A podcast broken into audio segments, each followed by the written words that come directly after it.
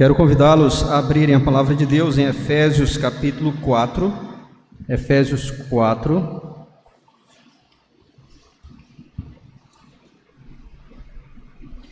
A nossa leitura será do verso 1 ao verso 6.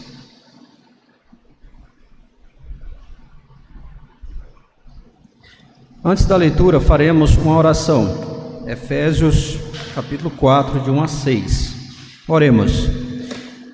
Bendito e eterno Deus, rendemos graças ao Senhor pelo sustento que o Senhor nos concede a cada dia. A tua palavra nos diz que o Senhor é quem dá a todos a vida, a respiração e tudo mais. E quando nós ofertamos, entregamos dízimos, nós apenas devolvemos um pouco daquilo que o Senhor tem nos dado. Ó bendito Deus, ajuda-nos a termos um coração generoso, pronto para repartir para socorrer o necessitado, bem como para contribuir para com a obra do Senhor, a fim de que o teu reino avance sobre a face da terra. Queremos, ó Deus, agradecer também pela tua palavra e te pedir, ó Deus, que nesta hora o Senhor queira nos abençoar com a palavra do Senhor, de maneira que nós sejamos edificados, transformados, moldados, segundo a imagem de Cristo para o louvor da tua glória. Aplica a tua palavra ao nosso coração. E se tem alguém, alguém aqui conosco, ou que está nos acompanhando pela internet, que o Senhor, que ainda não é crente em Cristo Jesus, que o Senhor queira converter, de maneira que, ó Deus, crendo em Cristo, tenha, tenha a vida eterna, no nome do nosso Senhor, para a glória do teu nome, ó Pai Santo. Nós te pedimos, agradecidos, é, que assim o Senhor nos abençoe. Nós pedimos no nome de Cristo. Amém. Então vamos à leitura aqui, Efésios capítulo 4, do verso 1 ao verso 6. Nos diz assim: Rogo-vos, pois, eu, o prisioneiro no Senhor, que andeis de modo digno da vocação a que fostes chamados, com toda a humildade e mansidão, com longanimidade, suportando-vos uns aos outros em amor, esforçando-vos diligentemente por preservar a unidade do Espírito no vínculo da paz há somente um corpo e um espírito, como também fostes chamados numa só esperança da vossa vocação. Há um só Senhor, uma só fé, um só batismo, um só Deus e Pai de todos, o qual é sobre todos e age por meio de todos e está em todos. Amém. Que Deus aplique a sua palavra ao nosso coração. Bem, meus irmãos e irmãs, nós estamos realizando uma série de pregações intitulada Sendo o que a igreja deve ser. E Atos 2, capítulo 42, capítulo 2, verso 42, é o ponto de partida, ou tem sido o ponto de partida para essa série. E ali o Espírito Santo nos diz que a igreja primitiva ali em Jerusalém, ela perseverava na comunhão, perseverava na comunhão, a tal ponto de deles quererem estar juntos todos os dias, e alguns ou vários dos irmãos chegaram, chegavam até vender bens ou, ou de se desfazerem de bens para suprir as necessidades dos irmãos carentes ali da igreja. Então era uma comunhão realmente intensa na qual eles estavam perseverando e assim glorificando o nome do nosso Deus, o nome do nosso Salvador. E, irmãos, por conta disso, hoje o título da nossa mensagem é Sendo o que a igreja deve ser, uma igreja unida, uma igreja unida. E para a gente precisa começar esse assunto a respeito da unidade da igreja ou a, dos nossos relacionamentos, olhando lá para o princípio, quando Deus nos criou, porque nós somos seres essencialmente sociais ou relacionais porque nós fomos criados por um Deus que é relacional. O Deus único e verdadeiro, ele é um ser no qual há três pessoas, o Pai, o Filho e o Espírito Santo, e essas três pessoas se relacionam e vivem em plena comunhão, em eterna comunhão, em perfeita comunhão. E esse Deus, que é relacional, ele nos criou segundo a sua imagem. E isso fica muito evidente de que nós fomos criados seres essencialmente sociais ou relacionais, logo ali na narrativa do capítulo 1 de Gênesis, quando a palavra de Deus nos diz que Deus criou o ser humano, homem e mulher, os criou. E disse: multiplicai-vos, enchei a terra, sede fecundos, multiplicai-vos. Então, nisso aí, nós podemos perceber como Deus cria o ser humano, homem e mulher, já cria ali dois, e ele então manda que esses dois, homem e mulher, se multipliquem, sejam fecundos. E, portanto, a, o homem viveria num contexto de relacionamentos na família, na sociedade e assim por diante. Então, o ser humano ele foi criado como um ser essencialmente religioso. No entanto, o pecado trouxe desordem para os relacionamentos, como nós bem sabemos, isso fica manifesto logo ali no início, ah, no capítulo 3 de Gênesis, isso já fica evidente, também capítulo 4, e aí segue, nós vamos vendo problemas de relacionamento. E entre isso acontece porque a nossa natureza, a natureza humana, ela foi inteiramente corrompida pelo pecado. E então, essa natureza, ela se manifesta muitas vezes, como nos diz a palavra de Deus, através de inimizades, rixas, ciúmes, iras, discórdias, eh, divisões, facções, invejas, o que o apóstolo Paulo chama de as obras da carne. Então, ou seja, as obras dessa natureza pecaminosa, se manifestando em todas essas coisas, inimizades, rixas, ciúmes, iras, discórdias, eh, divisões, facções, invejas, e aí isso certamente traz problemas de relacionamento. No entanto, o Senhor nosso Deus, ele, ele não abandonou a humanidade, a sua criação. Ele enviou o seu Filho bendito Jesus Cristo. E o Senhor Jesus Cristo, ele realiza a obra necessária para que nós, pecadores, fôssemos não só reconciliados com Deus, mas também reconciliados uns com os outros. E em Cristo, nós podemos ser um povo unido porque, na verdade, já existe uma união do povo de Deus que independe, inclusive, de nós, porque é uma união efetuada e realizada pelo Espírito Santo de Deus. Como nós vamos ver aqui nesta manhã e neste texto. Então, em Cristo, nós podemos ser um só povo, a família de Deus, o edifício e morada do Espírito, nós, um único povo. E, meus irmãos, é, isso fica evidente aqui na carta de Paulo aos Efésios. Na carta de Paulo aos Efésios, isso fica muito evidente, muito evidente. E o nosso texto, irmãos, essa carta aqui que nós estamos com ela aberta diante de nós, ela é dividida em duas grandes partes. Os estudiosos, comentaristas, todos reconhecem, há consenso, duas grandes partes. São seis capítulos. Os três primeiros capítulos, eles tratam predominantemente da questão doutrinária, e, ela, e essa parte fala a respeito da salvação. Por exemplo, eleição, predestinação, redenção, o dom do Espírito Santo, nos fala da obra da regeneração, como Deus nos tirou de um estado de morte, como Ele nos deu vida, como Ele nos adicionou ao seu povo e fez de nós parte da família de Deus por meio de Cristo.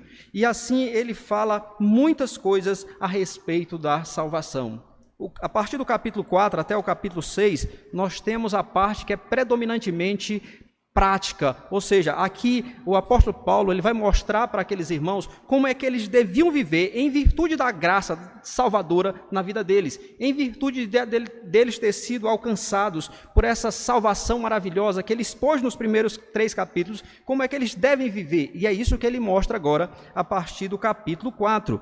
E a palavrinha que funciona como elo, que faz a ligação entre essas duas partes, é essa palavrinha aí, ah, logo no início do versículo 4, pois, que significa portanto, por conseguinte.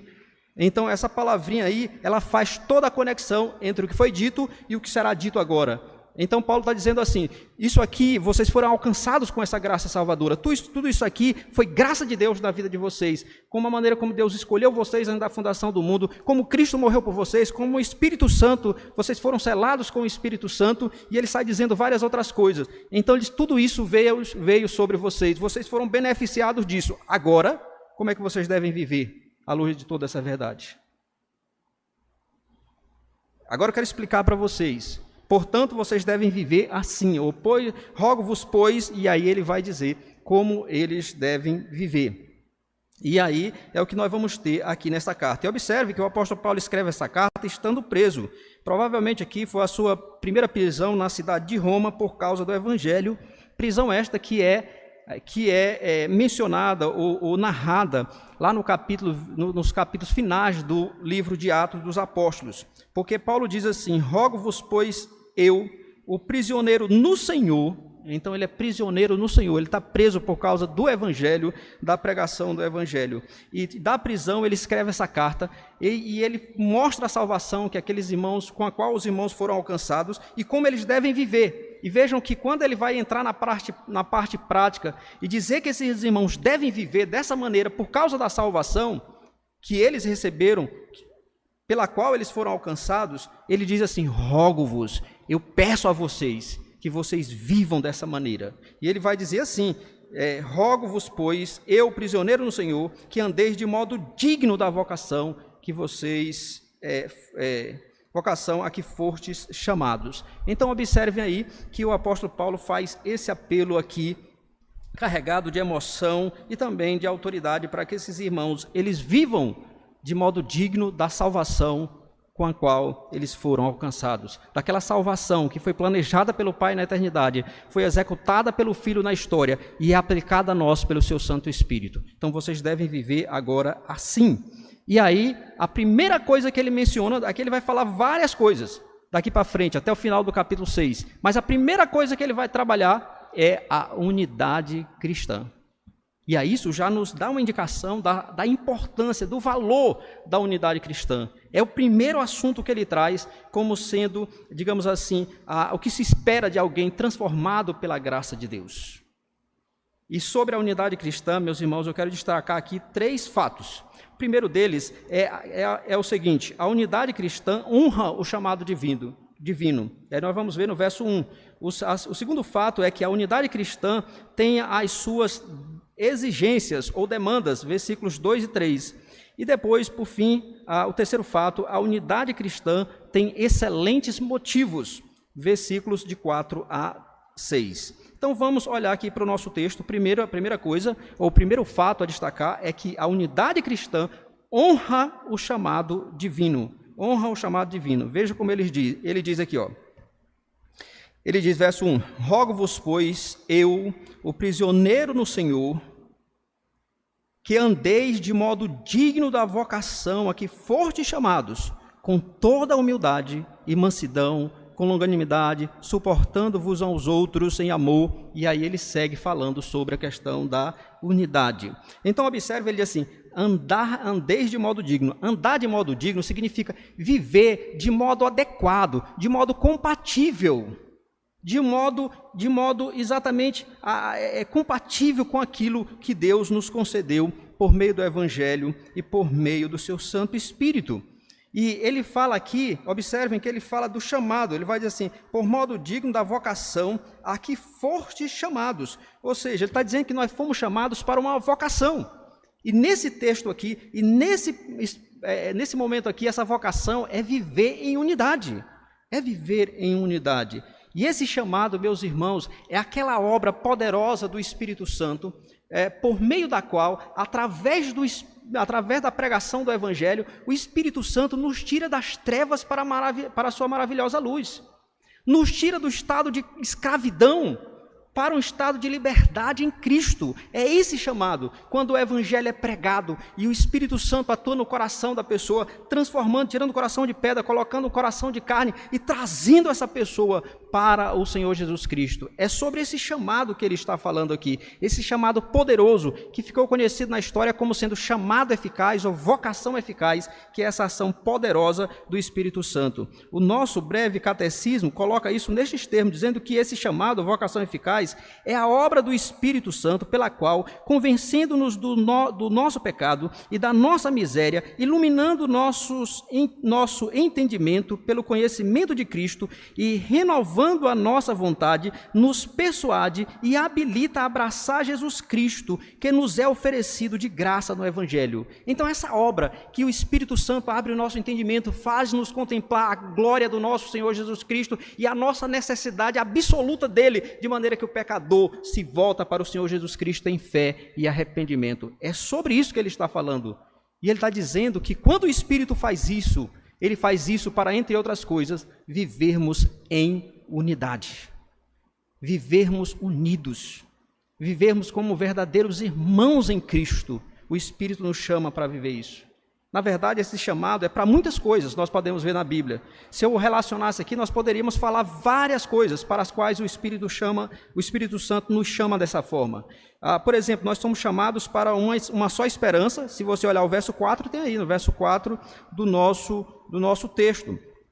Também nós somos chamados para a liberdade, somos chamados para a comunhão com o Senhor Jesus Cristo, e aqui nós somos chamados para vivermos em unidade. Ou seja, o Espírito nos tirou desse estado de trevas, de morte, de miséria, para vivermos num, num estado de bem-aventurança, unidos uns com os outros, para a glória do nosso Deus. Então, meus irmãos, é, quando nós vivemos em unidade, quando nós estamos vivendo em unidade, nós estamos honrando esse chamado, essa graça de Deus. Porque Deus nos chama das trevas para a sua maravilhosa luz, não é porque merecemos, não é porque houve alguma coisa em nós que nos atraiu, ou que, perdão, que atraiu a atenção de Deus, o favor de Deus, a misericórdia de Deus. Não! É pura graça. Pura graça. E quando nós vivemos em unidade, então nós estamos honrando esse chamado. Por outro lado, meus irmãos, quando nós vivemos brigando, em discórdias, em facções, divisões no contexto da igreja, não vivemos unidos e nem trabalhamos em prol da unidade, nós estamos desonrando a graça de Deus. Aquilo que o Pai planejou, aquilo que o Filho executou e aquilo que o Espírito é, aplicou, nós estamos desonrando, desonrando aquele propósito eterno de que nós fôssemos um em Cristo, desonrando a obra do Senhor Jesus Cristo, ele morreu na cruz para que nós fôssemos um para que as nossas diferenças, como questão de posição social, questão de cor, questão de sexo, questão de grau de instrução, questão nada pudesse nos separar, mas que nós vivêssemos unidos, como Paulo diz, que em Cristo não existe nem homem, nem mulher, nem escravo, nem livre, todos são um em Cristo. Cristo morreu para isso. E quando nós vivemos em, é, é, é, em desunião, nós estamos desonrando tudo isso, inclusive esse chamado divino. Esse chamado divino. Então, meus irmãos, ah, nós podemos, nós podemos dizer que, nós podemos dizer que quando nós, deve, nós estamos vivendo em desunião, nós estamos desonrando toda a graça que Paulo aqui ah, expõe nos primeiros três capítulos. Portanto, nós precisamos, meus irmãos e irmãs, viver em unidade. Nós precisamos viver em unidade. Nós precisamos é, não só viver unidos, mas trabalhar cada dia para que isso seja sempre uma realidade em nosso meio. E a, talvez alguém pergunte: como? Como? E aí nós vamos então para o segundo fato, para que nós possamos, é, possamos responder essa pergunta. Porque o segundo fato a respeito da unidade é o, é o seguinte: a unidade cristã tem as suas exigências. Então, irmãos, por causa do pecado que em nós habita, conviver não é uma tarefa fácil. E basta, por exemplo, quando a, a, a, dois se casam, né? Um, um homem e a mulher se casam, certamente uma coisa que nós temos certeza é que esse casal vai ter conflitos. A questão é o grau vão, e a quantidade de conflitos, mas eles vão ter alguns conflitos. Por quê? Porque quando pecadores convivem, certamente problemas vão aparecer. Vão aparecer. Então é necessário ah, que nós entendamos que a, a unidade ela não é algo fácil. A unidade não é algo que acontece automaticamente. Nós devemos ser intencionais devemos ah, perceber que a gente, nós precisamos de virtudes e de grandes esforços para que de fato a unidade seja preservada. Porque com pouca coisa ela pode ser prejudicada. E por isso Paulo vai dizer aqui, vai mencionar duas coisas basicamente, virtudes das quais nós precisamos e o esforço que nós devemos fazer para que isso seja realidade em nossos relacionamentos. Observem, ele vai primeiro mencionar aqui as virtudes. Versículo 2, nós temos aí três virtudes que ele menciona: com toda a humildade e mansidão, com longanimidade então veja aí que ele, ele, ele fala de humildade, que é ter uma visão modesta de si mesmo, é não pensar, como Paulo diz no outro lugar, a, a, de nós mesmos, além do que convém, é realmente reconhecer a nossa, a que nós não somos merecedores, como muitas vezes nós pensamos, que nós de fato não somos superiores, como muitas vezes nós pensamos. É entender que nós é, ter uma visão modesta de nós mesmos. Então isso é humildade. É o contrário, é claro, da soberba. Aquele que é soberbo, o que, é que ele faz? Ele pensa que é melhor do que as outras pessoas. Ele pensa que está acima das outras pessoas. E uma pessoa assim é altamente prejudicial à unidade cristã. Porque se ele se acha superior, ele acha que todos devem servi-lo, ou pelo menos grande parte, e enquanto ele não quer servir a ninguém. Então, isso não, uma pessoa dessa não tem como viver em unidade. Em unidade. Então, nós, por isso Paulo diz, com toda humildade, veja que ele é de toda humildade. É uma, uma virtude que os crentes precisam cultivar. Mas tem mais, ele fala da mansidão, que a mansidão é ser gentil, é ser destituído do desejo de vingança. Ser manso é o contrário daquela pessoa que se enche de ira facilmente, que se irrita facilmente. Uma pessoa assim, ela é uma ameaça para a unidade cristã. Uma ameaça. Se ela se irrita facilmente, porque quando nós estamos no contexto de relacionamentos de comunidade, nós muitas vezes ferimos as pessoas até mesmo sem querer. Às vezes uma brincadeira imprópria num horário, num momento em que o irmão ou a irmã não está muito bem, isso pode trazer a ferir a pessoa naquele, magoar a pessoa naquele momento.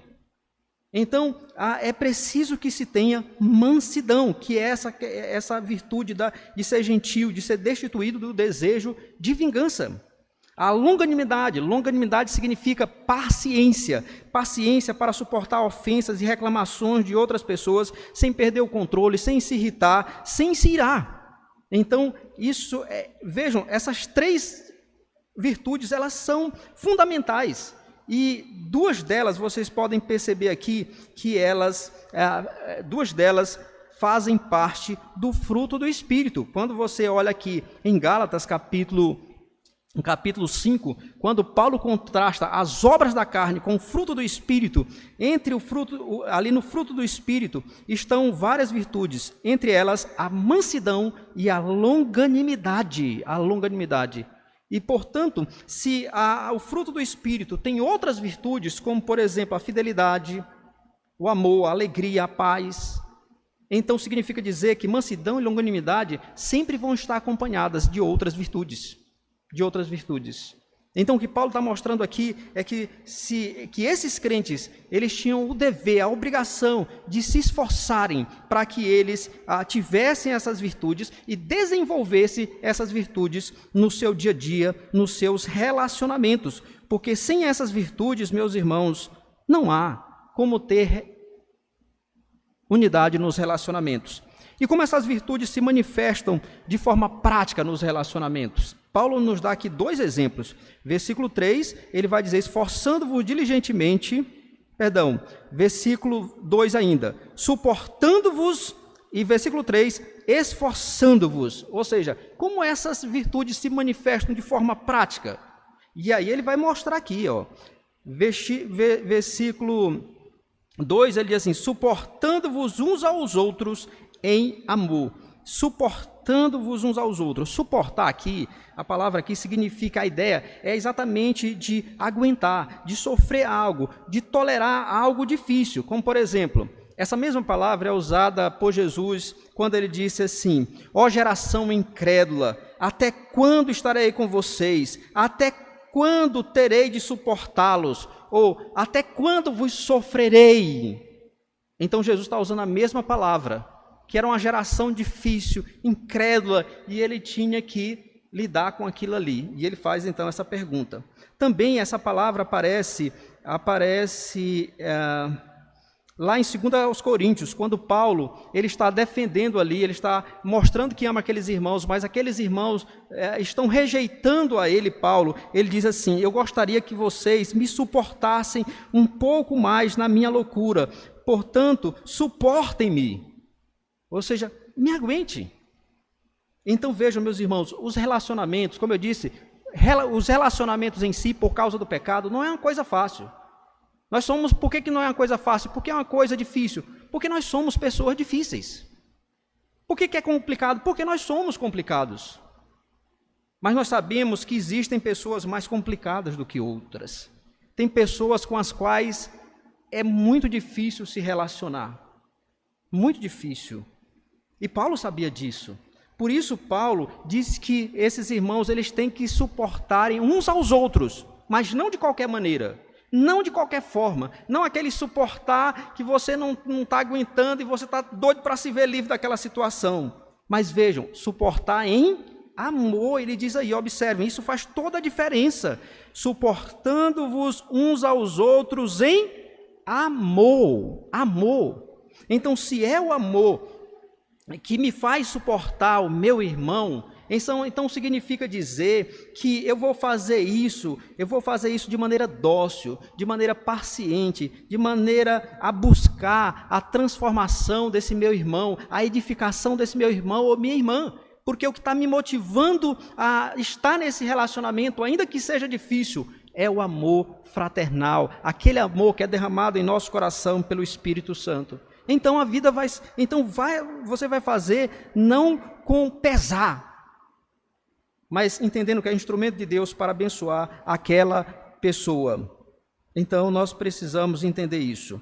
Veja, ele diz mais, versículo 3: esforçando-vos diligentemente para preservar a unidade do espírito no vínculo da paz. Então observe aí, esforçando-vos diligentemente é a tradução, meus, meus irmãos e irmãs, de uma palavra grega que significa fazendo todo esforço ou dando o máximo de si mesmo dando o máximo de si mesmo. Então, essa palavra tem essa ideia de você se empenhar, se esforçar ao máximo para fazer uma coisa. Ele diz aí, preservar a unidade do espírito. Observem isso, preservar a unidade do espírito. Ah, vejam que a unidade aqui, ele está dizendo que é a unidade do espírito. Por quê? Porque essa aqui, meus irmãos, é uma, ele está se referindo a uma unidade que é espiritual. O, quando o Senhor Deus nos alcança, Ele nos batiza com o seu Santo Espírito. E o, e o Espírito Santo, ele liga todos os crentes em todas as partes, em, todas, em, em todos os momentos. Por exemplo, enquanto nós estamos aqui, nós temos irmãos lá no Japão. Mas se eles são de fato irmãos em Cristo, se eles creram verdadeiramente no Senhor Jesus Cristo, eles são nossos irmãos e nós estamos ligados a Ele. Porque em Cristo nós somos um, nós somos um corpo. O corpo de Cristo e, portanto, nós estamos ligados. Então, essa unidade não é algo que o crente possa criar, mesmo que eu, sendo de, desobediente à palavra de Deus, mesmo, mesmo que eu seja desobediente à palavra de Deus, seja teimoso e brigue com o meu irmão, ainda assim entre nós há uma ligação que eu não tenho como romper. Que essa ligação espiritual, efetuada pelo Espírito Santo. Com ele eu sou um, e o que Paulo está dizendo aqui é que, na verdade, eu tenho que manifestar essa unidade espiritual no meu relacionamento. Aquilo que existe de forma espiritual e permanente, ela deve se manifestar no meu dia a dia, no meu trato com meus irmãos e irmãs em Cristo. É isso que ele está mostrando. E é muito interessante porque, porque ele está falando a judeus e a gentios. Essa igreja era composta de, de gentios e judeus, povos que tinham grandes dificuldades para se relacionar mas em Cristo isso é possível. Por quê? Por causa da obra de Cristo. A palavra de Deus nos mostra no capítulo 2 aqui de Efésios, que ele vai dizer assim: Mas agora em Cristo, vós que estáveis longe, fostes aproximados pelo sangue de Cristo, porque ele é a nossa paz, o qual de ambos, ou seja, de judeus e gentios, fez um, tendo derribado a parede da separação que estava no meio, a inimizade, aboliu na sua carne a lei dos mandamentos na forma de ordenanças, para que dos dois criasse em si mesmo um novo homem, fazendo a paz, e reconciliasse ambos em um só corpo com Deus por intermédio da cruz, destruindo por ela a inimizade.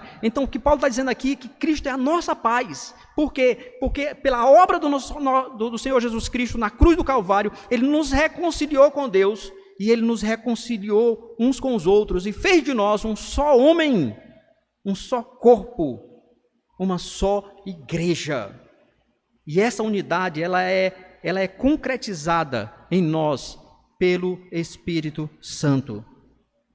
E, e então, o que Paulo está dizendo é que essa unidade espiritual ela deve se expressar no dia a dia, no cuidado, no amor, no respeito, no conforto de uns para com os outros. É isso o que a palavra de Deus está nos mostrando aqui. E essa é a maneira digna da vocação para a qual nós fomos chamados. É viver assim, meus irmãos, é viver assim. Portanto, meus irmãos, nós precisamos desenvolver essas, essas virtudes em nossa vida, essas e outras, a humildade, a mansidão, a longanimidade. Nós precisamos nos esforçar, nos esforçar para vivermos em unidade. no sentido de ter cuidado com as nossas palavras, ter cuidado com a maneira como nós vamos discordar uns dos outros, porque às vezes quando nós discordamos, nós não estamos lidando apenas no campo das ideias, nós já vamos ofendendo a pessoa. E nós precisamos nos esforçar também, no caso da mansidão, não nos ferirmos com qualquer coisa. Tem pessoa que, se você disser uma coisa, se você contrariá-la, pronto, ela já está de mal com você. Então, cadê a mansidão? Cadê a longanimidade? Nós precisamos desenvolver isso e nós precisamos nos esforçar a cada dia. E não só isso, nós precisamos ser pacificadores entre os nossos irmãos. Dois irmãos se desentenderam. Vamos lá, vamos conversar, vamos. Porque, meus irmãos, uma coisa é certa: nós vamos ter problemas de relacionamento. Isso aí não tem dúvida, nós vamos ter. Devemos trabalhar de maneira preventiva, sim. Devemos ter cuidado para que não os tenhamos mas uma hora ou outra ele vai aparecer, ou eles vão aparecer esses problemas.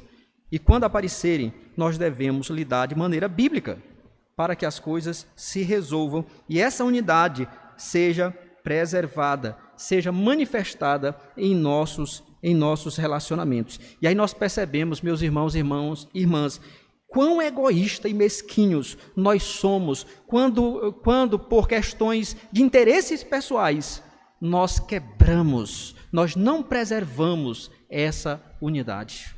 Nós não manifestamos essa unidade.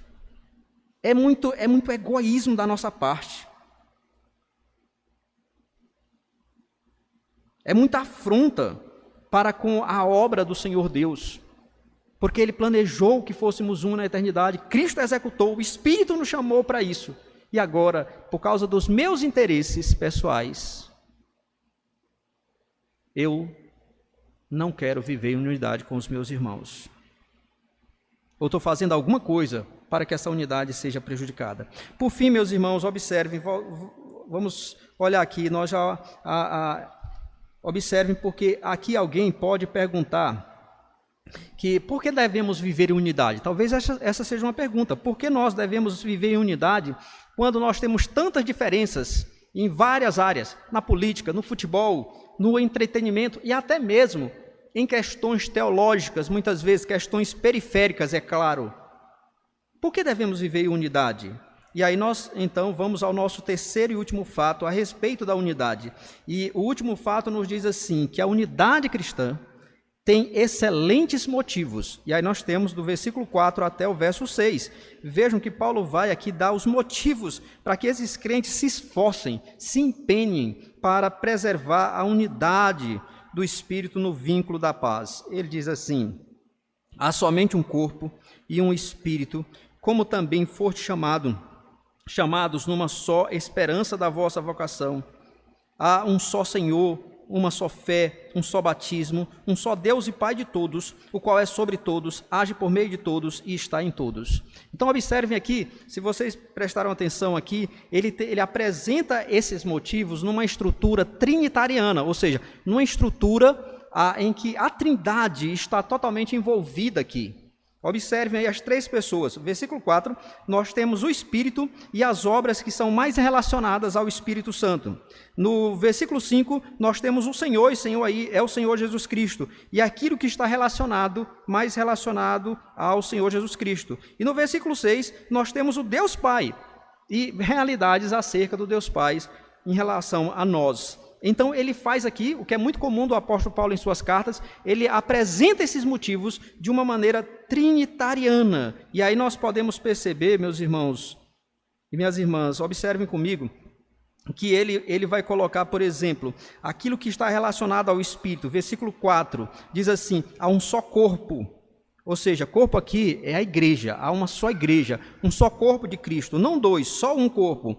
Ele vai dizer também, ó, como também fortes chamados numa só esperança da vossa vocação, ou seja, nós, ele, Deus nos chamou apenas para uma esperança, é a mesma. Nós aguardamos a vinda do nosso Senhor Jesus Cristo e tudo aquilo que Deus tem prometido para nós na vinda do nosso Senhor Jesus Cristo. Nós temos a mesma esperança, o mesmo Espírito habita em nós, o mesmo Espírito que que, que, trabalhou ou que criou essa esperança em nós, o mesmo Espírito que nos formou como um só corpo, esse Espírito, ele habita em cada um de nós, habita na igreja do Senhor Jesus Cristo. Então, vejam que motivo, isso nos liga, isso nos mantém conectados. Isso é um motivo muito maior do que qualquer diferença que nós podemos ter em termos de preferências, seja, sejam preferências, sejam políticas, esportivas, entretenimentos e, e, e até outras, em outras questões. Depois, no verso 5, ele diz assim: há um só Senhor, no caso aqui, um só Senhor, Senhor Jesus Cristo, e uma só fé, por meio da qual nós cremos nesse Senhor Jesus, Jesus Cristo. E há um só batismo. Nós fomos batizados em nome de Cristo, há um só batismo. Ah, isso é comum a todos os crentes. Todos têm um único Senhor, o Senhor Jesus Cristo. A igreja, ela não tem um Senhor humano, ela não tem alguém que é o líder máximo. Todos nós temos um Senhor. E todos nós somos escravos desse único Senhor, o Senhor Jesus Cristo. E nós nos unimos a esse Senhor pela fé, a fé nele, no Senhor Jesus Cristo. E nós fomos batizados no nome dele. Então, isso é comum a todos os crentes. E no versículo 6 ele diz assim: há um só Deus e Pai. Vejam, há um só Deus e Pai. E esse Pai, ele é Pai de todos os crentes. Todos aqui entendam como todos os crentes. De todos os crentes. O qual é sobre todos os crentes age por meio de todos os crentes. Esse agir por meio de todos, se você continuar a leitura, você vai ver que tem a ver com os dons espirituais. Os dons espirituais que ele vai trabalhar na sequência desse texto. Diz que Deus age por meio de todos e ele está em todos pelo seu Santo Espírito.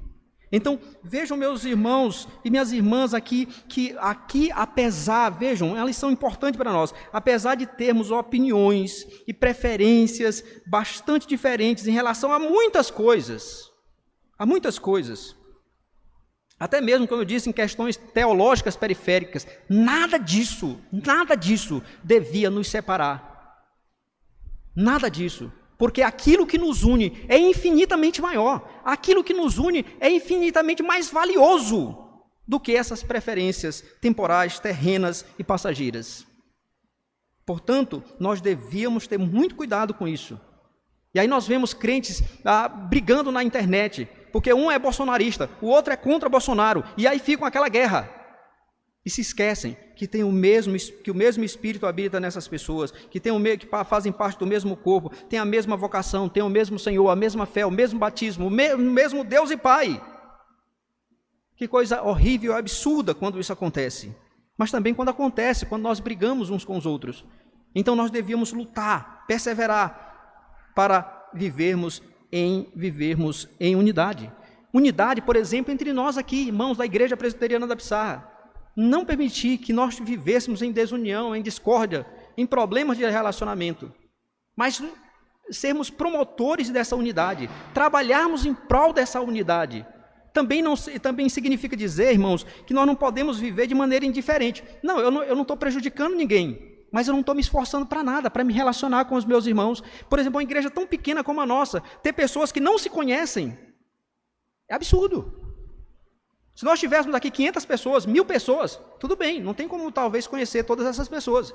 Mas uma igreja que tem 80 membros, nós devíamos nos conhecer. Porque não fazer nada pela unidade também é prejudicar a unidade. Então nós precisamos trabalhar em prol da unidade. E os motivos, não é porque o Renato, o pastor Renato está pregando, não é porque o Renato está falando alguma coisa, é porque nós temos, um, nós somos parte de um só corpo, um mesmo Espírito habita em nós, nós fomos chamados para a mesma esperança, nós temos o mesmo Senhor, mesma fé, mesmo batismo, um só batismo, um só Deus e Pai. Por causa disso. Por causa disso. Nós devemos perseverar em unidade, por causa disso. E meus irmãos, é, nós devemos viver também em unidade com os demais presbiterianos. E mais, irmãos, nós devemos viver em unidade com crentes de outras denominações, que são verdadeiramente evangélicas, que pertencem à Igreja de Cristo. A Igreja de Cristo não se resume à Igreja Presbiteriana do Brasil. Então, vejam, nós temos irmãos que, que, que, que se diferenciam de nós em muitas coisas. Mas ainda assim devemos ter comunhão com esses irmãos de outras denominação, de outras denominações. Devemos ter comunhão com eles, porque são irmãos em Cristo. apesar das diferenças que nós temos até nessas questões teológicas periféricas, vamos dizer assim. É claro, com hereges, com hereges, nós não podemos ter comunhão. Com aqueles que não professam a fé no Senhor Jesus Cristo, conforme ele nos é revelado na sua santa palavra, com aqueles que negam verdades centrais da palavra de Deus, com estes nós não podemos ter comunhão. O nosso trabalho com estes, ainda que possamos ter amizades, nós devemos, ainda que nós devemos também amar essas pessoas, nós devemos levar o evangelho, a verdade de Deus, para resgatar essas pessoas. Porque nós devemos amar todas as pessoas. Nós devemos amar o próximo como a nós mesmos. Mas nós não devemos viver em comunhão com elas, como devemos viver em comunhão uns com os outros que somos irmãos em Cristo. Nós devemos nos amar não como a nós mesmos, a Bíblia diz, mas nós devemos nos amar como Cristo nos amou. Foi assim que Cristo disse: Novo mandamento vos dou, que vos ameis uns aos outros, como eu amo vocês, ou eu amei vocês. Essa é a maneira como nós devemos amar uns aos outros. É importante que nós criamos entendamos essa verdade. O nosso Pai Celestial certamente se alegrará muito em ver os seus filhos unidos. E talvez esse seja um grande problema. Talvez não, com certeza esse é um grande problema. Porque infelizmente nós crentes, muitas e pensando aí nesse, né, aí nesse nível denominacional, nós somos muito desunidos. Nós somos muito, muito assim, bastante desunidos. Isso tem um impacto negativo para o mundo para o mundo, muito negativo. Vejam que a palavra de Deus, quando o Senhor Jesus Cristo, ele, ele, ele veio a este mundo, ele intercedeu pelos seus discípulos. E lá ele não fez, ele não fez distinções. Ah, eu vou orar aqui só pelos presbiterianos. Olha o que, é que ele disse. Ele orou, intercedendo diante do Pai pela unidade da igreja. Ele diz: Não peço somente por estes, mas também por aqueles que vierem a crer em mim, por intermédio da palavra que eles falarem, a fim de que todos sejam um. E como tu, ó Pai, está, estás em mim e eu em ti, também eles estejam em nós, para que o mundo creia que tu me enviaste. Eu lhes tenho transmitido a glória que me deste, para que sejam um, como nós o somos. Eu neles e tu em mim, a fim de que sejam aperfeiçoados em unidade, para que o mundo conheça que tu me enviaste e os amaste, como também amaste a mim. Vejam o impacto aqui, o impacto é, missional, vamos dizer assim, o impacto na missão, o impacto naqueles que estão olhando quando nós vivemos em unidade. Quando o mundo olha, um mundo que é marcado por individualismo, egoísmo, brigas, quando ele olha para a igreja e vê a igreja vivendo em unidade, se amando, cuidando uns dos outros, isso tem um impacto maravilhoso. Jesus diz assim: para que o mundo creia que tu me enviaste, para que o mundo conheça que tu me enviaste. O mundo vai pensar: esse povo é diferente. E a diferença deles está em Cristo. Mas quando nós vivemos brigando e desunidos, isso também tem um impacto, mas um impacto negativo. Terrível para a missão. Como é que você diz que são crentes, são irmãos, e vocês vivem brigando? Então, irmãos, nós precisamos viver em unidade, em comunhão com os outros, inclusive com aqueles nossos irmãos que não são presbiterianos, mas que são crentes em Cristo, que professam a verdadeira fé em Cristo. Nós devemos ter comunhão. Quanto a você que ainda não é crente em Cristo Jesus, eu quero dizer para você que por meio do Evangelho, por meio do Evangelho, você é chamado por Deus a se arrepender dos seus pecados, a crer em Cristo e se unir a nós, se unir a Cristo e a nós pela fé e pelo batismo e ingressar nessa unidade, para viver nessa unidade, que é a unidade que permanecerá para sempre. É a unidade que permanecerá para sempre. Todas as associações, todas as aglomerações, todas a, é, todas a, tudo isso vai acabar. A relação familiar vai acabar. Hoje eu tenho a minha família, minha esposa, meus dois filhos. Eu sou pai, sou esposo, e, mas também sou irmão, irmão deles. Quando Cristo voltar, eu serei apenas irmão deles. Todos nós, se nós somos, em, somos crentes em Cristo, essa fraternidade, essa irmandade, essa unidade, ela permanece para sempre transcende essa existência, essa vida. E nós viveremos para sempre uma só família e um só Pai. sem placa de igreja. Um só povo. E o nosso irmão mais velho lá, o Senhor Jesus Cristo. Então, você é chamado para vir para essa unidade. Creia em Cristo, arrependa-se dos seus pecados. Quanto a nós, irmãos, desenvolvamos essas virtudes e nos esforcemos muito para que de fato vivamos em unidade. Amém. Vamos orar mais uma vez.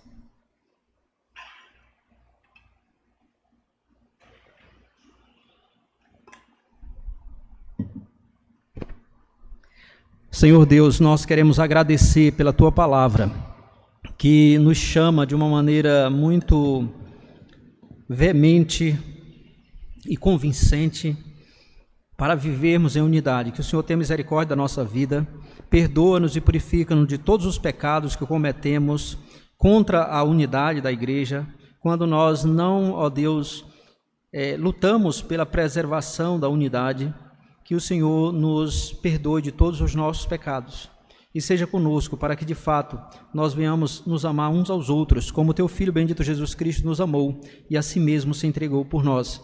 De maneira que assim, Senhor Deus, no exercício da humildade, do, do, no exercício do amor, da humildade, da mansidão, da longanimidade e todas as demais virtudes necessárias, nós possamos, Senhor Deus, viver em unidade, preservar a unidade do Espírito, nos esforçar para, ó Deus, permanecer nos nossos relacionamentos uns com os outros, a fim de que o nome do Senhor seja glorificado, a fim de que o mundo é, creia no Senhor Jesus Cristo. Ó oh, bendito Deus, obrigado por tudo. Seja conosco, abençoa o teu povo.